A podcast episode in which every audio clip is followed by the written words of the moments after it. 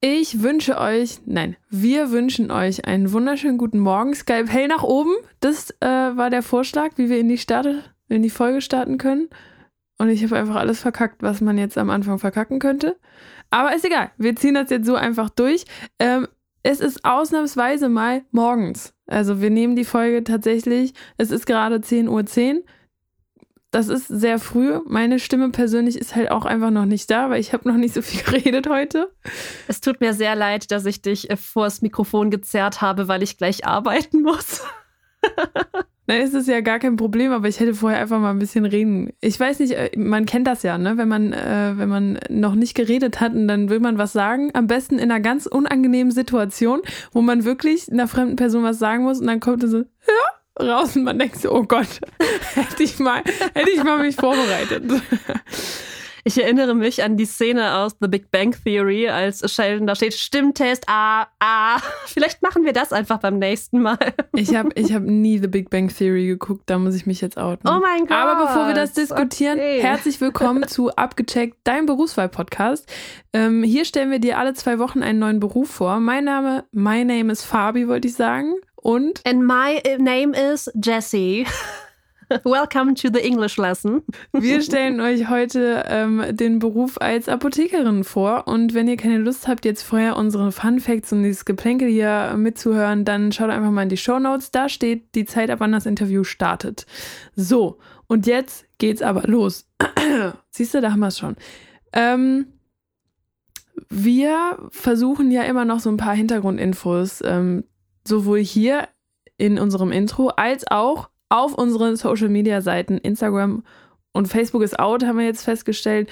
Aber es ja, können wir einfach mit ankündigen. Aber vor allen Dingen Instagram, wir versuchen da. Nehmen wir einfach mit Facebook. Genau. Wir versuchen da ein bisschen ähm, noch extra Content zu geben, der ja. Der das Ganze ergänzt und sich äh, teilweise auf die Interviews bezieht. Also, falls ihr da noch mehr Informationen haben wollt, schaut einfach mal rein. Ihr findet uns unter abgecheckt unterstrich Podcast. Ist das richtig? Das ist richtig, ne? Ähm, wir verlinken es euch in den Show Notes. Alles klar. So, jetzt haben wir aber mal die erste Frage raus. Jessie, wie viele ja. Apotheken gab es 2020? In Deutschland. In Deutschlandweit, okay. Ähm, wenn ich überlege, dass es alleine in meinem Heimatörtchen, da wo du auch sehr lange gewohnt hast, mhm. zwei Apotheken gibt, und das ist kein großes Örtchen, dann sind das sehr viele Apotheken. In dem Ort, wo ich jetzt wohne, gibt es, glaube ich, sogar fünf. So, Jetzt müssen wir das auf die Dörfer und Städte berechnen, die es deutschlandweit gibt, zu denen ich keine Zahl habe. Ich finde das geil, wie du das jetzt auch so herleitest, so wie du, wie du, wie du uns auch erklärst, wie du da hinkommen würdest. Es fehlen aber alle Zahlen, so wie mir auch immer, und deswegen schätzt, ratet man doch eigentlich. Rät.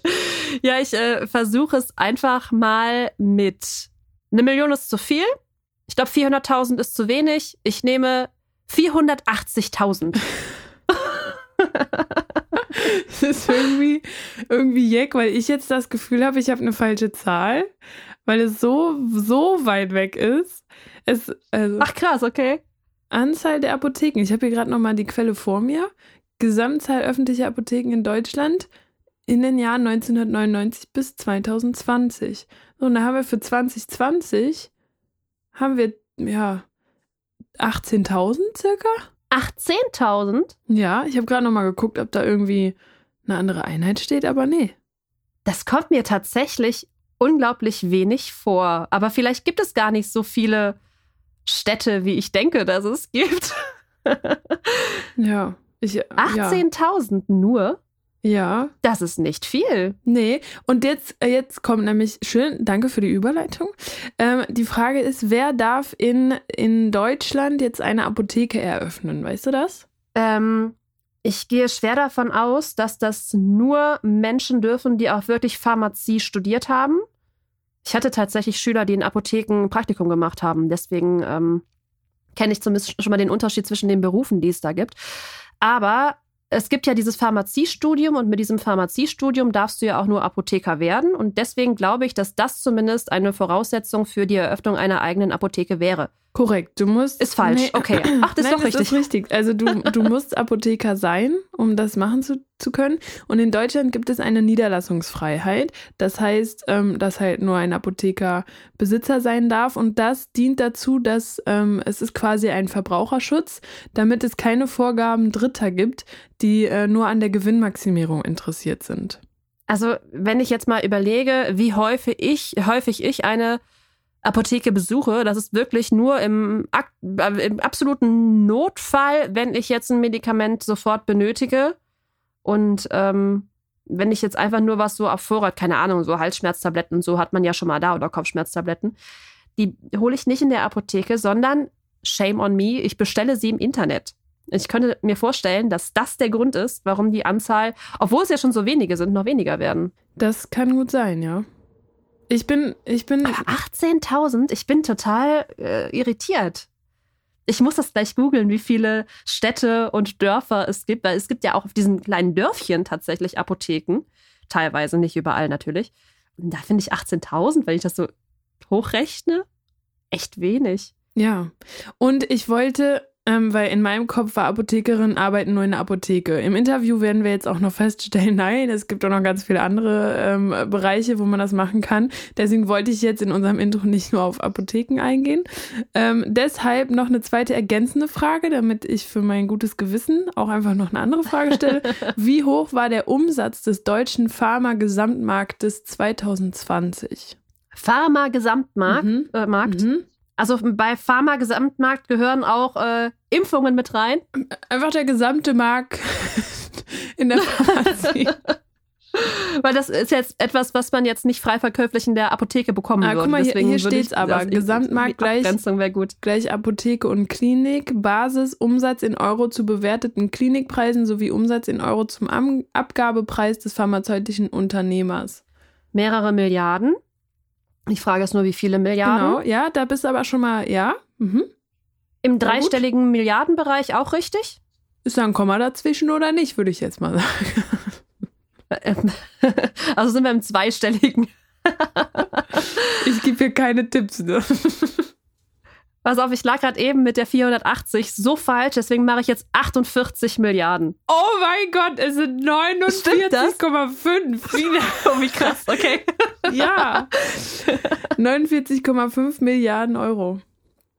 Und da, das, anders okay. als bei den Apotheken, ist die Tendenz stark steigend. Das wundert mich jetzt tatsächlich nicht. Ich meine, ähm, 2020 war der Impfstoff ja auch noch nicht da, also der besagte Impfstoff, den wir jetzt äh, alle äh, ja, haben. Keine sollen, Werbung für Impfstoff. Wollen. Wir reden nicht, wir reden nicht über, über dieses Thema. Lasst euch trotzdem alle ähm, impfen. Kurz eingegrätscht. Ja, wollen wir, wollen wir politisch werden?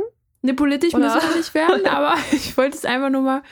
Ich glaube, dass das auch ein Grund jetzt mit ist, warum die Zahl rasant steigend ist. Wobei dadurch ja auch ganz viele andere Impfstoffe momentan im, im ja, äh, nicht verfügbar sind. Das ja, ist halt die Frage, welcher der Pharmaindustrie mehr Geld bringt. Das stimmt. So, und wir haben jetzt äh, ungewöhnlich lange hier im Intro verbracht.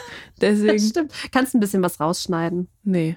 Nee, okay. Alles wichtig. Viel Spaß mit der Folge. Tschüss. Abgecheckt, dein Berufswahl-Podcast. Und natürlich habe ich jetzt mir gegenüber eine Apothekerin sitzen und ich würde vorschlagen, dass du dich als erstes einfach erstmal selber vorstellst. Hallo, ich bin Laura, ich bin 29 Jahre alt und ich bin Apothekerin. Ich habe dafür Pharmazie studiert, was viele nicht wissen. Und nach dem Studium hat man ganz viele Möglichkeiten, denn viele denken, dass man als Apothekerin direkt in der Apotheke, was wir so als öffentliche Apotheke bezeichnen, landet und dort arbeitet, aber wir haben viel, viel mehr Möglichkeiten. Ich gehöre auch dazu. Das haben wir gerade schon im Vorgespräch besprochen, dass ich, ähm, bevor ich mich jetzt damit ein bisschen befasst habe, gar keine Ahnung hatte, was da noch alles so möglich ist. Und das werden wir jetzt einfach mal zusammen aufarbeiten. Denn ich denke, wie du auch schon meintest, dass viele da überhaupt keine Ahnung haben, was damit alles möglich ist und ähm, was man machen kann. Also, Du hast Pharmazie studiert. Erstmal ganz basic, wie kam es dazu, dass du gesagt hast, ich möchte Pharmazie studieren? Ich hatte nach dem Abi so ein bisschen das Problem, mein Studienfach zu finden, muss ich sagen. Und ich habe gesagt, ich bin irgendwie ganz schnell gelangweilt, wenn das immer das Gleiche ist. Und dann habe ich nach einem Studiumfach gesucht, das sehr vielfältig ist. Hab dann, also ich war in Düsseldorf an der Heinrich-Heine-Universität. Es gab einen Tag, an dem die Studiengänge vorgestellt wurden. Und anhand eines Arzneimittels wurden dann sämtliche Fachbereiche vorgestellt, die im Fach Pharmazie unterrichtet werden. Dann habe ich gemerkt, dass das alles irgendwie miteinander verknüpft ist, also sämtliche Naturwissenschaften von der Biologie über Chemie, Physik, dass das alles zusammenhängt. Und da habe ich gedacht, das ist so vielfältig, das muss ich machen. Und dann wurde auch gezeigt, dass wir ganz viele Möglichkeiten haben. Bei vielen Berufen ist man ja so ein bisschen festgelegter, was man am Ende macht. Und ich fand es schön, die Möglichkeit zu haben, mir über die Studienjahre Gedanken dazu zu machen, wo ich eigentlich im Endeffekt hin möchte. Sehr interessant. Ähm, jetzt, also da ich selber auch nicht weiß, wie lange dauert das Studium dann und gibt es da Voraussetzungen, die man erfüllen muss? Ja, also das erste ist einmal, dass die Bewerbung schon ein bisschen anders ist. Es läuft über Hochschulstart. Pharmazie ist wie Medizin, Zahnmedizin, Tiermedizin und Jura noch ein Staatsexamensstudiengang. Mhm. Und das heißt, man muss sich über Hochschulstart bewerben. Das ist bundesweit zulassungsbeschränkt. Man kann sich dann seine Wunschhochschulen aussuchen, also erste, zweite, dritte Wahl und wird dann zugelassen. Das Studium selbst dauert vier Jahre. Und das ist so, dass wir das Grundstudium haben mit zwei Jahren. Dann gibt es das erste Staatsexamen als Multiple Choice. Und da in diesem ersten Bereich werden dann wirklich nur die Basics gelegt, alles so an, an äh, groben Sachen, was noch gar nicht so viel mit Arzneimitteln zu tun hat. Und im Hauptstudium geht es eigentlich wirklich um die Arzneimittel, um die Wirkung im Körper, um die Krankheiten. Danach folgt dann nach diesen zwei Jahren das zweite Staatsexamen, was dann mündlich ist. Und dann muss man ein einjähriges Praktikum machen und danach kommt dann nochmal das dritte Staatsexamen, auch als mündliche Prüfung. Und wenn man das alles so in einem Rutsch durchzieht, sind es fünf Jahre und dann ist man fertig. Und wenn man das dritte Staatsexamen hat, muss man noch eine Approbation beantragen, so wie das Ärzte auch machen. Das heißt, man sollte sich nicht zu Schulden kommen lassen. Dementsprechend muss man auch ein sauberes polizeiliches Führungszeugnis haben. Und wenn man dann endlich die Approbation in den Händen hat, dann ist man offiziell Apotheker oder Apothekerin. Jetzt müssen wir noch zwei Sachen klären. Ähm, zum einen, du hast jetzt gesagt, ähm, dass man sich bei Hochschulstart dann einschreiben muss oder bewerben muss, ähm, dass das anders ist als bei anderen Studiengängen. Kannst du kurz unseren Zuhörern, falls das nicht klar ist, einmal kurz beschreiben, wie das normalerweise abläuft? Also normalerweise bewirbt man sich ja bei der Hochschule selbst und je nachdem gibt es ja auch Studiengänge, die NC-frei sind. Also man kann dann einfach diesen Studiengang anfangen. Und bei Hochschulstart wird das einfach komplett bundesweit geregelt und man wird dann so verteilt. Also man kann sich nicht bei den einzelnen Unis bewerben, sondern man bewirbt sich zentral und schreibt dann einfach, gibt seine Wunschunis an und dann wird zentral vergeben, je nachdem, wo, wo das vom Abiturschnitt eben passt, wird man dann hingeschoben oder kommt eben gar keine Zulassung und kann dieses Fach nicht studieren. Gibt es dann ein Mindest-NC? Also Abiturschnitt, NC ist Numerus Clausus, ist das richtig? Ja, doch. Und ja, ähm, äh, ja. Den, das ist quasi der Abiturschnitt, den man hat. Und den braucht man ähm, bei vielen Universitäten oder bei vielen Hochschulen, um überhaupt studieren zu dürfen. Also dann äh, heißt es zum Beispiel, dass es, man braucht ein NC von 2, 3, damit man das überhaupt machen kann. Gibt es das bei euch auch? So im Prinzip nicht, dass man sagt, es ist bundesweit der und der NC, aber man kann schon mal bei den Universitäten auf den Homepages schauen, was denn so in den letzten Jahren die NCs waren. Also es gibt sehr beliebte Universitäten. Münster zum Beispiel hat einen, glaube ich, recht hohen NC. Und dann gibt es Universitäten, die einen etwas niedrigeren NC haben. Aber generell sollte man schon also unter 2,0 sollte man schon sein, wenn man studieren, wenn man Pharmazie studieren möchte. Und dann muss man einfach schauen, je nachdem, wo man hin möchte. Es gibt Universitäten, die nehmen einen dann nur mit, also maximal 1,5. Andere ist das 1,8 oder so. Das kommt dann immer auch auf das Jahr an, wie viele Leute sich bewerben und die, die sich bewerben, welchen Durchschnitt die haben. Und die zweite Sache, die wir noch klären müssen, du hast von Approbation gesprochen. Du hast gesagt, man darf sich nicht zu Schulden kommen lassen, aber was genau ist eine Approbation? Also eine Approbation befähigt dazu, dass man den Beruf ausüben darf. Es ist nicht so wie mit anderen Studiengängen, dass man seinen Abschluss hat und dann ist man Apotheker. Also wenn ich jetzt das dritte Staatsexamen gemacht habe, dann bin ich erstmal nach wie vor nur Pharmazeut. Und ich muss quasi als würdig befunden werden, diesen Beruf ausüben zu können. Wenn ich also zum Beispiel alkoholkrank wäre, dann kann die Behörde sagen, nee, das läuft nicht. Du solltest besser nicht in der Apotheke arbeiten, du solltest generell nichts mit Arzneimitteln zu tun haben. Wir finden nicht, dass du zuverlässig genug bist, dass du dazu in der Lage bist. Und wenn man die Approbation hat, kann die im schlimmsten Fall sogar entzogen werden.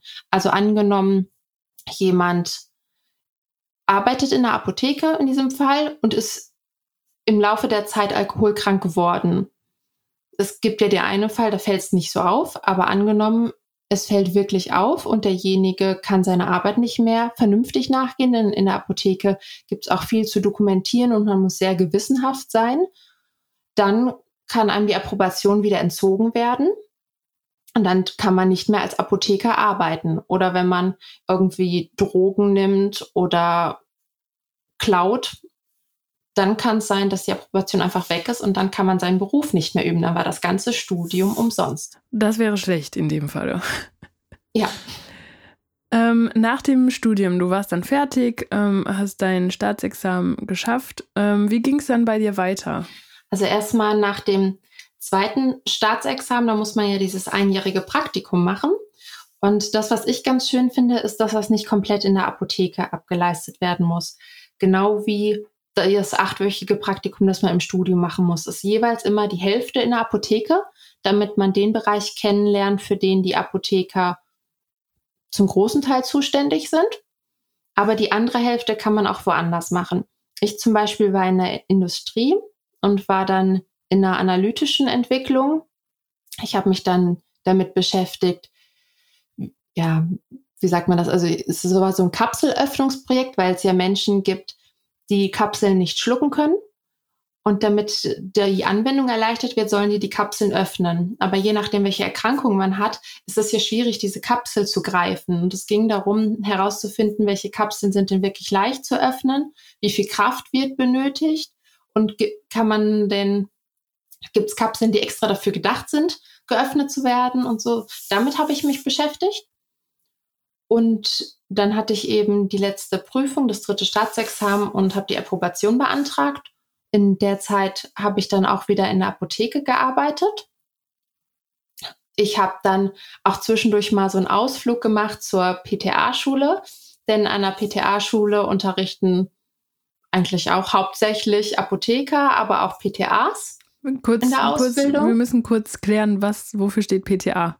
Das sind die pharmazeutisch-technischen Assistenten. Also das sind die, die auch in der Apotheke arbeiten, die vorne stehen. Wir sagen dazu nicht, viele sagen ja Tresen, aber bei uns ist das nicht der Tresen, sondern man sagt so HV, also Handverkauf ist das, dieser Bereich. Und diejenigen, die vorne stehen und Arzneimittel abgeben, das sind entweder Apotheker und die haben Pharmazie studiert oder das sind die PTAs, pharmazeutisch-technische Assistenten und die haben eine Ausbildung gemacht und sind aber dann auch in der Apotheke oder in einem anderen Bereich tätig. Okay, und dann ähm, habt ihr da auch mal einen kleinen Ausflug hingemacht? Genau, also ich habe ein paar Monate auch an der PTA-Schule unterrichtet. Das ist auch ein sehr spannendes Feld. Da kann man dann auch noch einiges ja, von dem eigenen Wissen, was man sich so in der Apotheke angeeignet hat, weitergeben. Und man kann lernen, also es ist ein großer Lernprozess, das Ganze auch anders weiterzugeben. Also wenn man das auch nie im Studium hatte, wenn man noch nie wirklich die Wissensvermittlung hatte, wenn man einen ganz anderen Blick auf die Arzneimittel hat und auf die Arbeit in der Apotheke, ist es auch einfach eine sehr spannende Arbeit. Ja, und dann habe ich alles gekündigt und habe eine Stelle in der Forschung angefangen mit der Option, meinen Doktortitel zu machen Und dort geht es um Beobachtungsstudien. Bevor wir dazu kommen, würde ich sagen, dass wir erstmal Step by Step kurz einmal okay, das, es ist sehr viel, vielseitig, vielfältig. Ja. Ähm, deswegen ähm, würde ich vorschlagen, wir haken erstmal das, das Feld Apotheke ab. Und mich würde okay. halt noch interessieren, wie so ein Arbeitsalltag für dich jetzt in der Apotheke aussah. Also für mich war es sehr unterschiedlich. Wir haben nicht immer um 8 Uhr angefangen, also ich zumindest nicht. Einfach weil die ganzen Öffnungszeiten der Apotheke abgedeckt werden müssen. Und je nachdem bereitet man eben den Computer vor, fährt alle Geräte hoch und kümmert sich so darum, dass der Laden, sage ich mal, geöffnet wird. Oder man kommt später und alles ist schon fertig. Und dann geht es darum, dass viele Menschen natürlich mit Rezepten kommen und dann schaut man, was benötigen die, was haben wir da, es geht natürlich auch um Rabattverträge. Was darf man überhaupt abgeben? Darf man das abgeben, was die Menschen haben möchten? Und dann geht es natürlich auch darum, denen zu helfen, mal nachzufragen, kommen die denn mit der Einnahme zurecht? Gibt es irgendwelche Probleme, die aufgetaucht sind? Manchmal ist es ja so, wenn man ein neues Arzneimittel bekommt und dann hat man total vergessen, dem Arzt zu sagen, dass man noch was anderes einnimmt von einem anderen Arzt. Und dann stellt man nachher fest, die beiden haben eine sogenannte Wechselwirkung, also die interagieren miteinander und das hat dann einen negativen Effekt auf den Körper. Oder man nimmt ein Arzneimittel zur falschen Zeit und stellt dann fest, das wirkt gar nicht vernünftig oder hat was gegessen, obwohl es nüchtern eingenommen werden soll. Da geht's, ist dann unsere Aufgabe auch so ein bisschen nachzufragen. Oder auch wenn Menschen einfach mit einem Problem reinkommen, die waren noch nicht beim Arzt.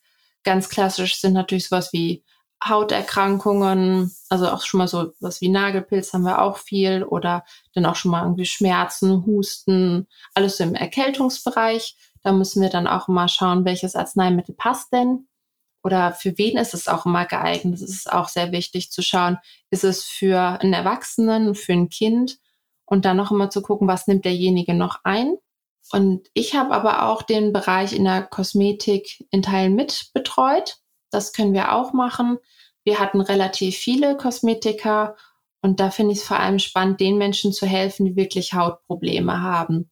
In der Apotheke gibt es natürlich die Kosmetikprodukte im Bereich Anti-Aging. Botox. ja, genau, also das auch. genau, aber ganz viel, dass die Leute dann wirklich schauen wollen, dass sie schön aussehen spannender einfach aus meiner Sicht als Apothekerin, weil ich, ich bin keine Kosmetikerin und für mich ist es einfach spannender zu sagen, jemand hat zum Beispiel Neurodermitis als Hauterkrankung. Die kommt eigentlich viel bei Kindern vor und sehr selten noch ähm, schleppen die Menschen das bis ins Erwachsenenalter, aber es gibt es. Oder die Schuppenflechte, das ist die Psoriasis.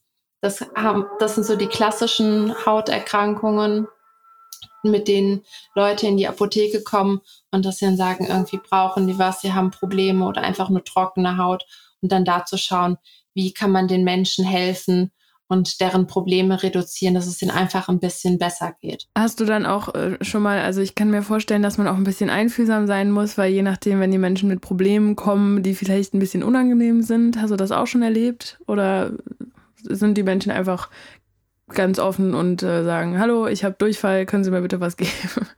Es kommt wirklich drauf an. Also es sind einige sehr offen, manchmal wirklich für meinen Begriff etwas zu offen. Eigentlich ist es schön, aber das ist dann im Moment, dass man sich überrumpelt fühlt, wenn dann jemand Blut hustet und einem das Taschentuch mit dem Blut hinhält und dann ah, wollen sie ja. mal sehen. Ja, ja, ja, gut. Und das ist dann der Moment, in dem ich sage, nein, eigentlich möchte ich das nicht sehen. Ja. Aber es gibt auch Leute, die sind wirklich sehr schüchtern und die gerade so Scheidenpilz ist dann schon mal ein Thema, dass die Leute dann sehr unangenehm berührt sind und sagen, hm, also irgendwie da juckt was und das ist irgendwie nicht gut und irgendwie ich möchte ich da auch nicht drüber reden. Und dann ist es wirklich auch unsere Aufgabe zu schauen zu sagen, sie brauchen sich gar nicht dafür zu schämen, hat nichts damit zu tun, dass sie unhygienisch sind, dass sie sich nicht waschen. Es kann einfach auftreten und jetzt können wir doch einfach schauen, was wir dagegen machen. Und wie wir ihnen helfen können. Also das können wir gerne als Tipp an alle rausgeben. Äh, sowas, äh, das kann unangenehm sein, das kann man auch verstehen, aber muss es ja nicht. Äh, geht zum Apotheker, zur Apothekerin eures Vertrauens und ähm, holt euch da den Rat ein. Genau. Gerade auch so die Pille danach ist ein Thema. Also man braucht sich nicht zu schämen, man kann einfach offen mit den Menschen reden. Es ist man, einem ist ja auch nur geholfen, wenn man wirklich um Hilfe fragt und sagt, man hat ein Problem. Sonst bleibt man mit seinem Problem einfach alleine. Und es geht ja auch im Endeffekt um die Gesundheit. Deswegen, ähm, das sollte man auch nicht mit spaßen. Jetzt hast du schon gesagt, ähm, die Apotheke muss jederzeit irgendwie besetzt sein. Das heißt, regelmäßige Arbeitszeiten ist jetzt nicht so drin oder ähm, gibt es da klassische, klassische Schichten oder wie sieht das aus? Also das ist zum Teil sehr unterschiedlich. Es gibt Apotheken, die haben einen festen Wochenplan und so bleibt das dann an sich immer bis auf Urlaubszeiten. Da muss schon mal ein bisschen was getauscht werden. Es gibt Apotheken, die machen jede Woche einen neuen Arbeitsplan und da kann dann jeder seine Wünsche äußern. Oder es gibt auch Leute, also Apotheken, da wird dann immer ein Plan für einen Monat gemacht.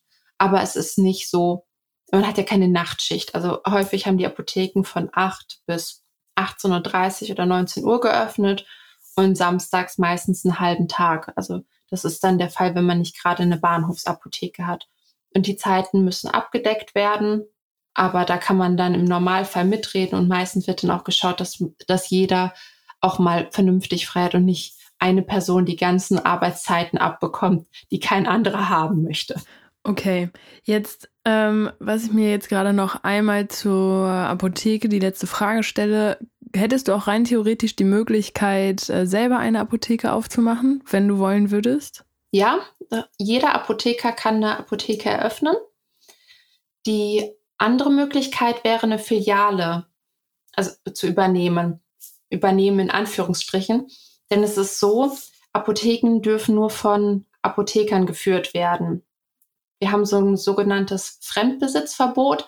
Also es kann nicht jemand sagen, ach, ich habe jetzt einen, Aldi, den ich führe, ich nehme jetzt auch noch eine Apotheke dazu. Das ergänzt sich so schön. Das geht nicht. Also es muss wirklich ein Apotheker machen.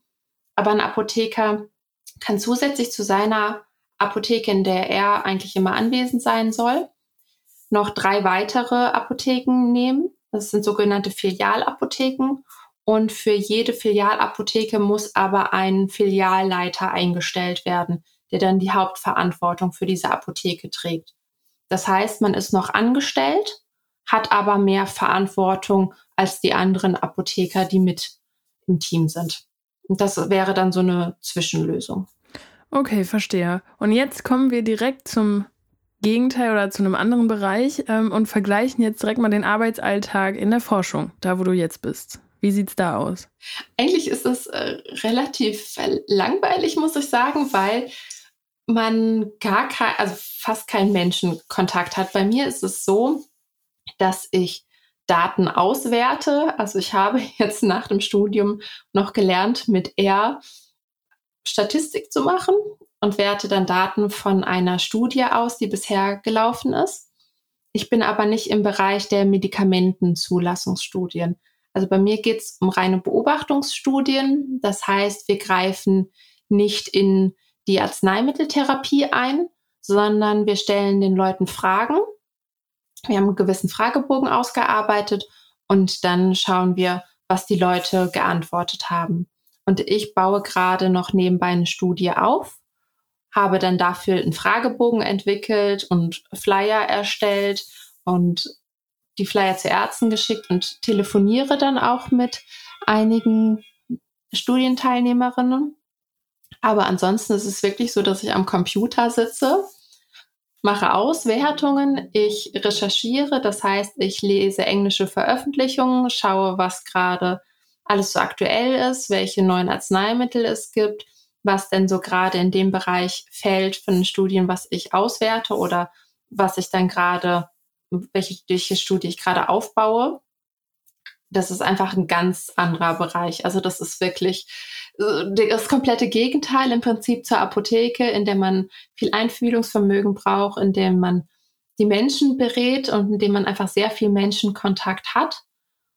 Im Vergleich zu das andere ist ein reiner ist ein reiner Schreibtischjob, in dem man auswertet und ab und an mal telefoniert. Wenn du sagst, ähm, dass du dann auch Beobachtungen oder halt ähm, Fragebögen an Menschen gibst, ähm, sind das dann Menschen, die das Medikament sowieso schon bekommen und ähm, oder wird das dann gemischt mit Placebo-Effekten oder wie, wie genau kann ich mir das vorstellen? Also bei mir ist es so, dass es gar nicht um ein spezielles Medikament geht, sondern es geht um die Erkrankung. Zum Beispiel jetzt in meinem Fall geht es um Migräne. Also suchen wir Migräne-Patientinnen.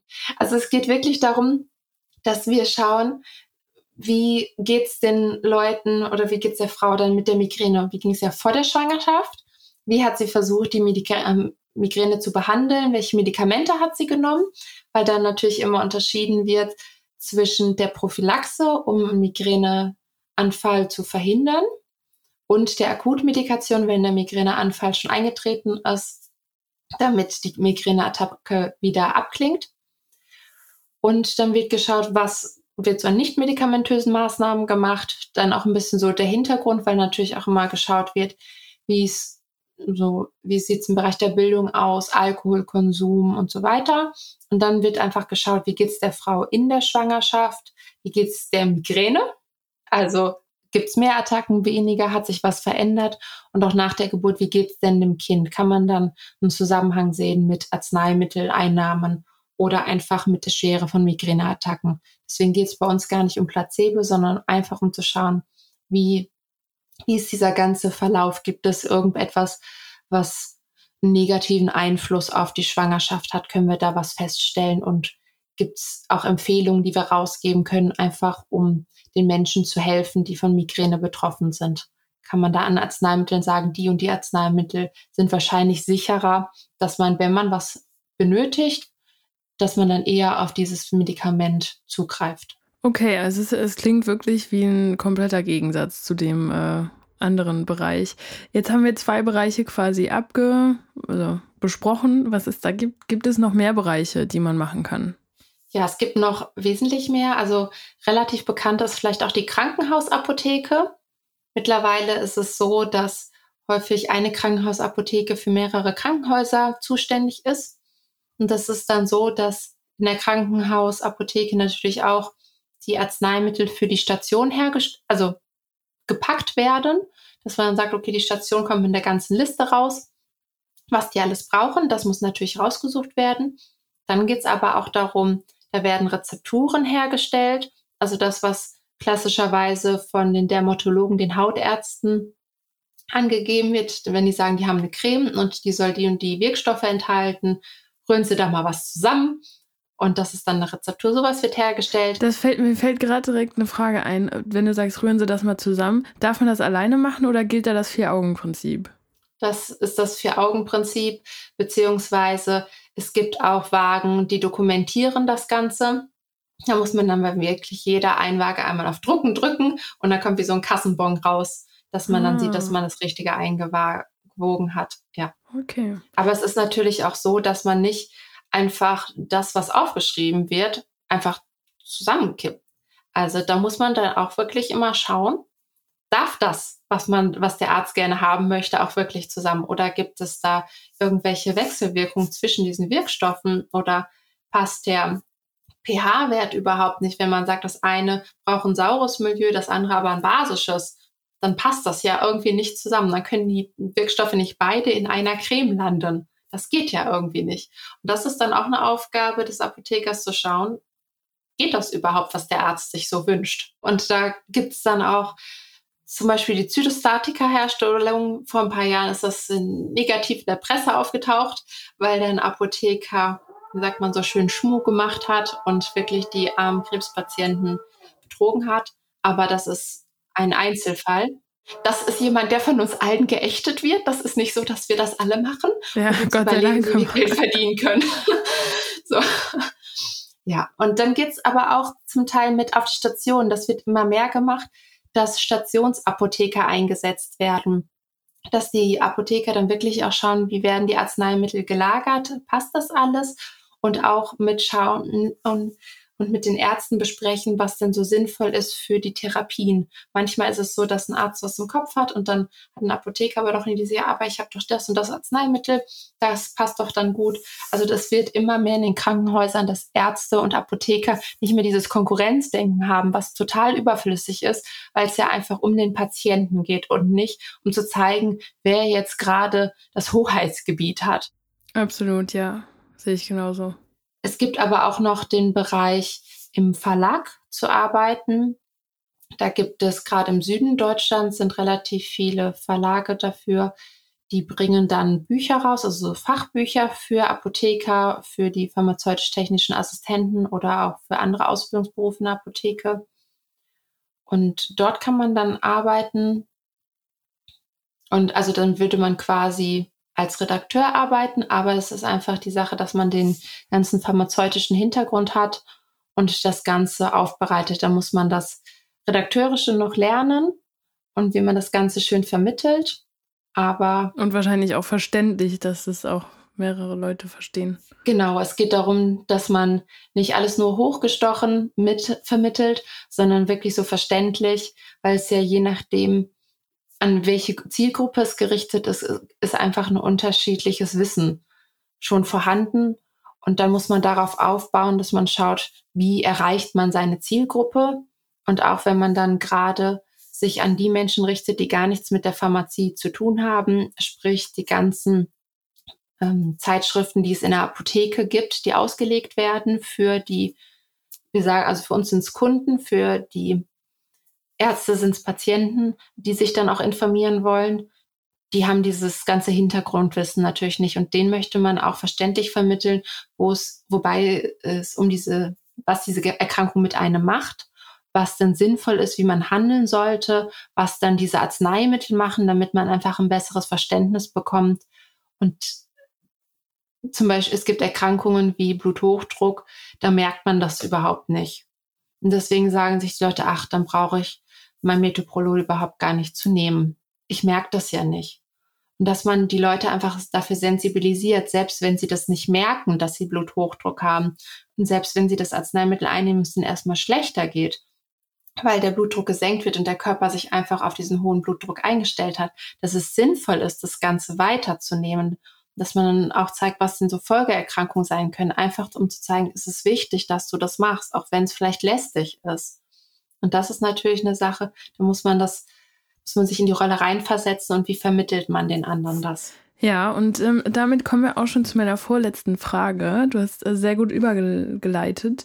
Ähm, was für Eigenschaften sollte man mitbringen oder was für Fähigkeiten sollte man haben, wenn man äh, sich überlegt, den Beruf als Apothekerin einzuschlagen? Man sollte sehr gewissenhaft sein und präzise arbeiten. Also dieses immer mal fünf gerade sein lassen, so funktioniert in meinem Beruf einfach nicht. Das kann im schlimmsten Fall auch tödlich enden dann, ne? Genau. Das ist nämlich, wenn man was falsch einwiegt oder falsch dokumentiert, das ist überhaupt nicht gut. Das kann wirklich böse Folgen haben. Man sollte ein, ein großes Interesse auch für Naturwissenschaften haben, weil das Studium einfach genau daraus besteht, aus dem Bereich Pflanzen, aus dem Bereich Chemie. Es geht darum, wie Arzneimittel hergestellt werden. Deswegen, also so, so ein rundum Interesse wäre immer ganz gut, dass man sehr offen ist und schaut, wie man Sachen miteinander verknüpft.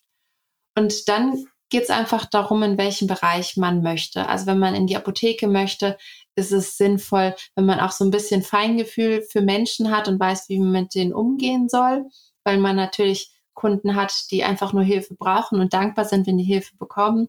Aber es gibt natürlich auch Leute, denen geht's gerade nicht gut und die lassen dann einem den Frust raus. Und da muss man dann einfach so ein bisschen lernen zu unterscheiden, wie ist es sinnvoll, wie kann ich dem Menschen helfen und wie nehme ich das auch nicht persönlich. Wenn man aber sagt, man möchte in den Bereich öffentliche Apotheke überhaupt gar nicht gehen, sondern in die Forschung oder zum Beispiel auch in die Pharmaindustrie, dann hat man nicht viel mit Menschen zu tun beziehungsweise natürlich ist man Führungsperson, aber es ist was anderes. Man benötigt ein anderes Feingefühl mit seinen eigenen Mitarbeitern als mit Kunden, die gerade mit Problemen zu einem kommen. Und in der Pharmaindustrie geht es wirklich rein um analytisches Denken, um Fakten sortieren, um Fehler finden. Das ist dann immer so dieses, das, der letzte Bereich, in dem man schauen möchte, wo geht's denn eigentlich hin? Da unterscheidet sich dann doch noch ein bisschen das, was man an Fähigkeiten benötigt. Aber man kann auch vieles lernen. Das sowieso immer. Und bevor wir jetzt zum Ende kommen, die letzte Frage: Wie viel verdient man als Pharma, als Apothekerin?